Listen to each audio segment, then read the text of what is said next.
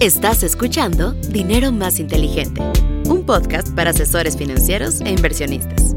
Aquí conocerás estrategias de inversión de la mano de los expertos de GBM. Bienvenidos a otro episodio de Dinero Más Inteligente. Nos acompaña, como siempre, Julio Cacho. Yo soy Juan Carlos Herrera. Julio, mientras que una tasa de rendimiento del 11% en CETES podría parecer una oferta segura y atractiva, hay varias razones por las cuales esto no es una estrategia de inversión a largo plazo ideal. Cuéntanos un poco por qué es esto. Bueno, cuando uno invierte en el largo plazo, uno puede tratar de generar rendimientos eh, pues altos, ¿no? Porque uno puede tolerar la volatilidad o la mayoría de la gente puede tolerar más volatilidad en el largo plazo. Entonces, cuando uno solo invierte en, en CETES, eh, pues uno tiene el riesgo de que pues las tasas de CETES puedan bajar, por un lado, y por el otro lado, empíricamente está eh, comprobado que cuando inviertes en activos más riesgosos que CETES, por ejemplo, un portafolio bien diversificado de acciones, el rendimiento esperado de estas acciones tiene una prima de riesgo, lo que se le llama prima de riesgo. O sea, es decir, tiene un rendimiento adicional a los CETES para hacer que la gente quiera invertir en esos instrumentos.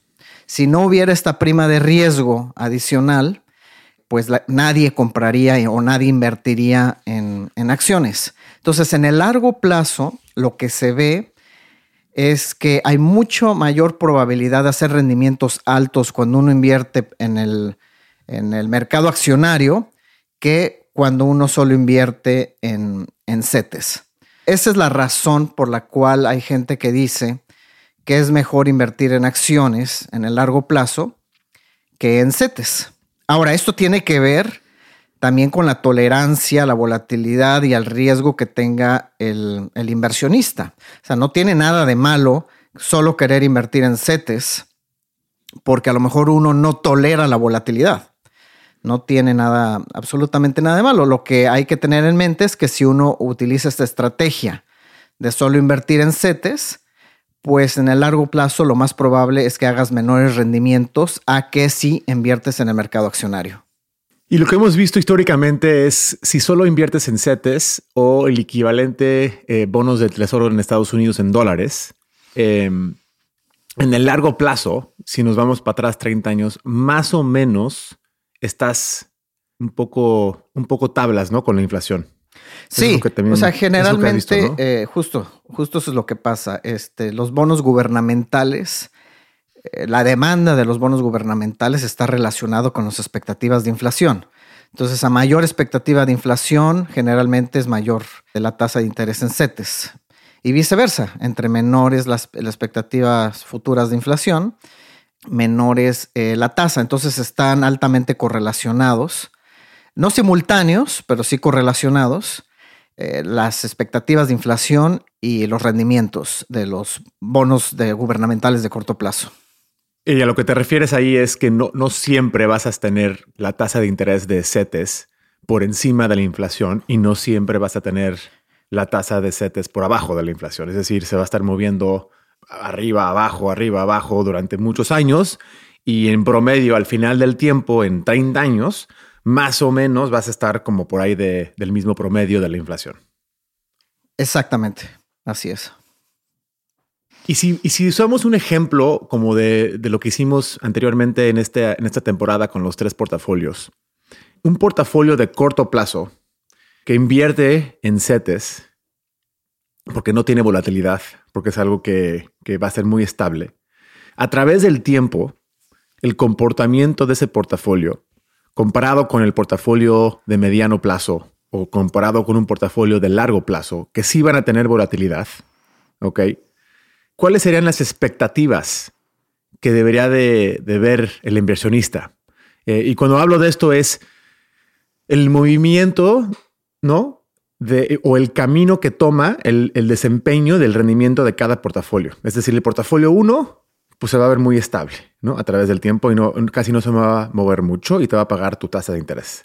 El portafolio 2 se va a mover algo, te sigue pagando también una tasa de interés, ¿no? O sea, háblanos un poco de, qué es esa tasa de interés que también te paga el portafolio 2. Y finalmente el portafolio 3 también te va a pagar algo de dividendos, ¿no? También vas a tener una renta fija, es decir, de esto. Pero el precio también se va a mover mucho más que los otros dos portafolios. No es para que el inversionista un poco sepa en qué se está metiendo, ¿no? Cuando de repente ve el desempeño de esto en la vida real a través del tiempo. A ver, el portafolio 1, eh, habíamos dicho que lo que sugeríamos eran bonos gubernamentales de, corto plazo. Entonces, ¿cómo se va a mover ese portafolio? Bueno, pues va a tener muy poca volatilidad. Eh, generalmente, como, como habías dicho, el rendimiento promedio de ese portafolio va a ser muy similar al de la inflación. Entonces voy a hablar un poco en términos eh, de Estados Unidos. En Estados Unidos, el Banco Central targetea un nivel de inflación del 2%. Entonces esto significa que en promedio deberías de eh, pensar que vas a recibir en dólares cuando inviertes en bonos gubernamentales de corto plazo alrededor de un 2%. Ahora, este rendimiento esperado pues es bajo, pero también la volatilidad es muy baja, ¿no? Es decir, es muy probable, muy probable que vas a recibir ese 2% a través del tiempo, ¿no? Ahora, en el portafolio 2 dijimos que lo que recomendábamos era invertir en el Global Market Portfolio, ¿no? que es un portafolio que invierte en todas las acciones del mundo, en todos los bonos del mundo y en todos los recursos naturales del mundo. Muy bien diversificado.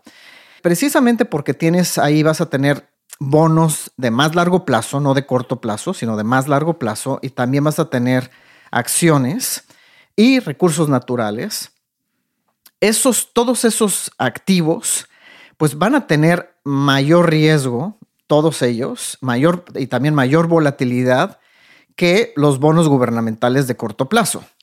Entonces, va a haber una prima de riesgo ahí. ¿Qué significa esto? Que deberías de esperar un rendimiento esperado mayor que el 2% que paga este, los bonos gubernamentales del corto plazo. Entonces, al través del tiempo, deberías de esperar eh, pues un, rendimiento un poco mayor eh, que, el, que, el, 2%. históricamente, ese rendimiento esperado eh, ha sido esa, prima de riesgo adicional a los bonos gubernamentales del corto plazo ha sido de alrededor de un 2%. Es decir, históricamente deberías, con base a la historia, deberías de esperar en promedio como alrededor de un 4-5% este, en el portafolio 2, ¿no? Ese es el rendimiento esperado. Ahora, como tiene mayor volatilidad y mayor riesgo que los bonos gubernamentales, es posible que el, el rendimiento realizado sea diferente al 4 o 5%. Podría ser menor, podría ser mayor. Precisamente por eso el rendimiento esperado es mayor que el de los bonos gubernamentales, porque hay mayor incertidumbre de ese rendimiento, del rendimiento realizado. Ahora, para el portafolio 3, eh, lo que recomendábamos era eh, pues prácticamente invertir en puras acciones, en un portafolio bien diversificado, ¿no? global. Y el rendimiento esperado de un portafolio así históricamente es mayor que el, rendimiento del portafolio 2 y mayor que, que los bonos gubernamentales, como lo estábamos diciendo antes. Va a tener una prima de riesgo mayor porque estás tomando bastante riesgo sistemático. Entonces, precisamente por eso vas a tener una prima de riesgo mayor. Esa prima de riesgo histórica ha sido como alrededor de un 5% un 5 o 6% arriba de los bonos gubernamentales de corto plazo. Eso significa que en promedio deberías de esperar un 8, un 9, a lo mejor por ciento en promedio en dólares en el largo plazo. Ahora, como tiene mayor riesgo sistemático, pues va a tener mucho, mucho mayor volatilidad. Entonces, no está garantizado que vayas a tener ese 9%. Puede ser mucho menor o puede ser mucho mayor, ¿no? De ahí, obviamente, que el rendimiento esperado sea más grande que el de los bonos gubernamentales. Ahora, históricamente, sí se ha visto que en el largo plazo el, mercado accionario ha tenido un mayor rendimiento que los bonos gubernamentales de corto plazo. Entonces, esto también se ha, visto, se ha observado, pero ahora, año con año, lo que sabemos es que el portafolio 1 va a ser muy estable, no va a variar mucho su rendimiento. El portafolio 2 sí va a variar más que los bonos gubernamentales. Y el portafolio 3, que son puras acciones, pues va a variar todavía mucho más que eh, los otros dos portafolios. ¿Y el impacto que podría tener una disminución de las tasas de interés? Creo que a, veces eso no, no lo observamos cuando decidimos invertir mucho dinero o igual y más de lo necesario en algo como CETES. Por ejemplo, ahorita que pagan los CETES el 11% y es muy atractivo esa tasa, la pregunta es, bueno, ¿cuál es el riesgo? No hay riesgo. O sea, si yo ahorita me está pagando eh, el Banco Central de México el 11%, pues mejor ahí pongo todo mi dinero, porque ahorita, por ejemplo, eso es una tasa bastante alta. Y sí, puede ser que hay un costo de oportunidad de ganar más en otras cosas, pero pues para mí el 11% es, es es, perfecto. O sea, es ideal porque de hecho, como dices tú, em, hasta está por encima del promedio. Bueno, ya sé que el 11% es en pesos, pero el promedio, por ejemplo, en pesos del portafolio 3 es como del 13, 14%. O sea, estás casi llegando ya al promedio de eso. Em, ¿Cuál es el impacto o, o, qué no está viendo un inversionista que igual está pensando así? Eh, lo que no está viendo es que todos los rendimientos esperados están correlacionados. O sea, los rendimientos esperados son dinámicos, cambian a través del tiempo, no son estáticos. Entonces, eh, lo que significa esto es que cuando las tasas de corto plazo de bonos gubernamentales aumentan, también están aumentando los rendimientos esperados de los activos con mayor eh, riesgo. Por ejemplo, el mercado accionario. Eh, y eso se puede ver claramente aquí en Estados Unidos. podemos observar que los primeros seis meses del año, aquí en Estados Unidos del 2023, las tasas de interés subieron al más del, a más de 4%, las del corto plazo, y la bolsa de valores ha subido más de 18%. O sea, es decir, hay una, hay una correlación clara entre entre todos los rendimientos esperados. O sea, cuando aumentan los rendimientos esperados de corto plazo, también aumentan los rendimientos esperados de los activos con más riesgo sistemático.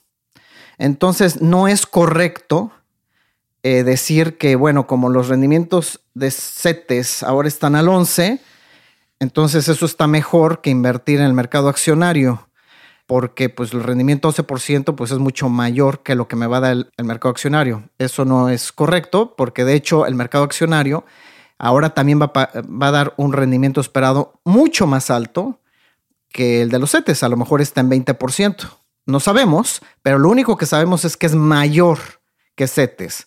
La decisión para invertir en CETES contra el mercado accionario no debe de ser la tasa en sí, sino que debe de ser la tu tolerancia a la volatilidad.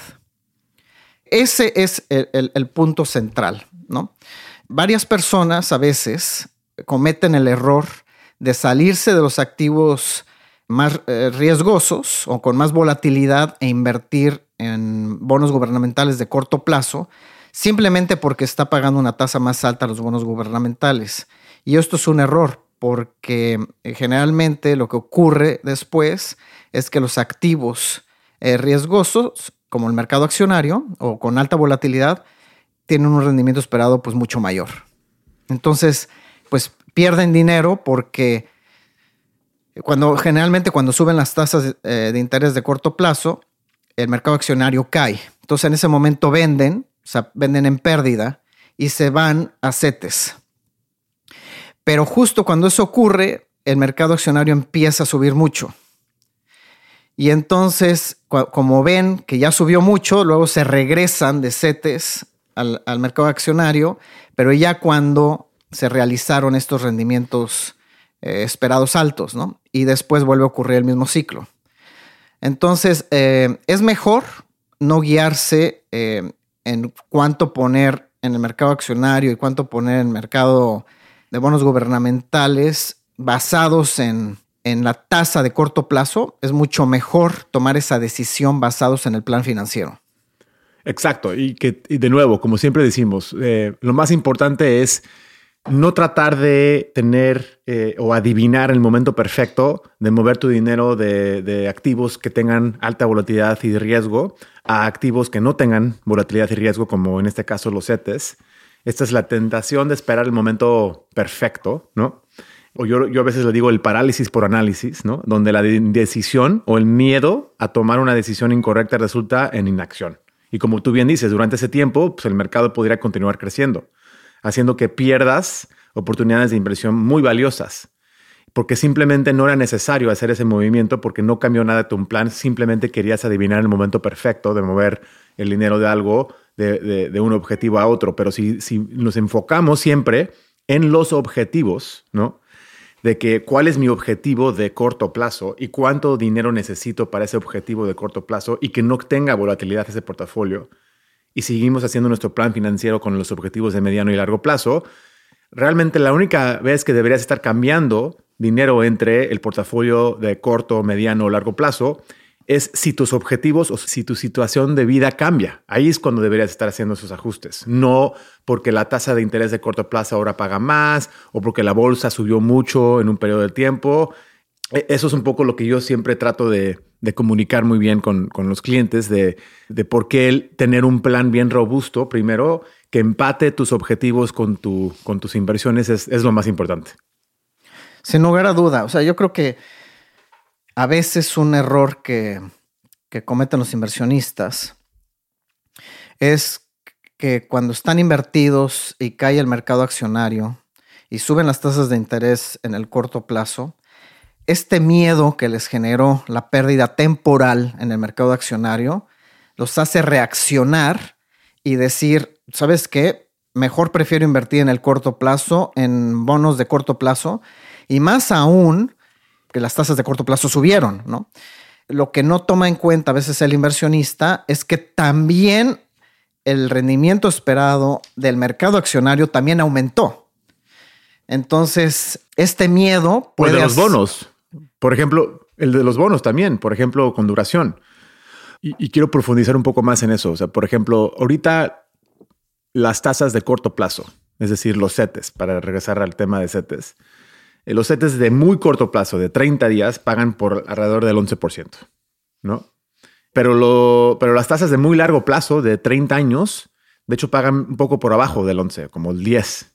Normalmente en, un, en una curva de tasas de intereses normal, pues la tasa de interés entre más largo te vas en el tiempo, pues más alto te paga. Ahorita, como está invertida la curva en muchos lugares del mundo, en Estados Unidos, en México, mucho dinero se está yendo a corto plazo, precisamente porque está pagando más. Pero ¿qué igual ahí también no está viendo el inversionista con las otras tasas de más largo plazo? Eh, pues es justo el riesgo del que estamos hablando de, de, que las tasas de corto plazo pues pueden disminuir en el futuro. Entonces, puede ser como, como tú estás diciendo, que las tasas de largo plazo sean menores. Por ejemplo, a lo mejor la tasa a a tres años eh, en México está 9% y la tasa de corto plazo está a 11. El riesgo que tienes de invertir en las tasas de corto plazo, si, si no planeas usar tu dinero en tres años, es que el próximo año bajaran las tasas a menos del 9%, por ejemplo. Entonces, si las tasas de corto plazo bajan a menos del 9%, eh, pues este año hiciste 11 pero el siguiente año pues vas a hacer a lo mejor 8 y en el tercer año a lo mejor haces 6 porque bajan todavía más las tasas. Entonces, estás tomando un riesgo de que las tasas de corto plazo pues pudieran caer en el futuro y en vez de garantizarte una tasa del 9% por los próximos tres años. Ahí es donde está también, eh, donde puede estar el, el problema, ¿no? Si un inversionista eh, decide invertir en el corto plazo, aunque necesite el dinero en tres años, pues va a tomar el riesgo de que las tasas, cuando necesite reinvertir ese dinero, esto se le llama riesgo de reinversión. Cuando necesita reinvertir ese dinero, pues no está garantizado que lo pueda volver a reinvertir a una tasa del 11% el próximo año. Entonces, ese es el, ese es el riesgo. Y eso nos lleva de nuevo al punto de que si tienes un objetivo de corto plazo, es decir, yo necesito mi dinero en un año, pues está perfectamente bien entonces ahí en ese, para ese objetivo tener una inversión de un set punto de un año. Pues porque ya sabes que en un año vas a necesitar tu dinero, ya sabes que vas a recibir y no, no, no va a haber sorpresas ahí. El problema es cuando tienes un objetivo de largo plazo, ¿no? De 20 años, y ahora estás constantemente cambiando tu dinero entre objetivos, tratando de adivinar el momento perfecto de que si te conviene más CETES o, o el portafolio 2 o el portafolio 3.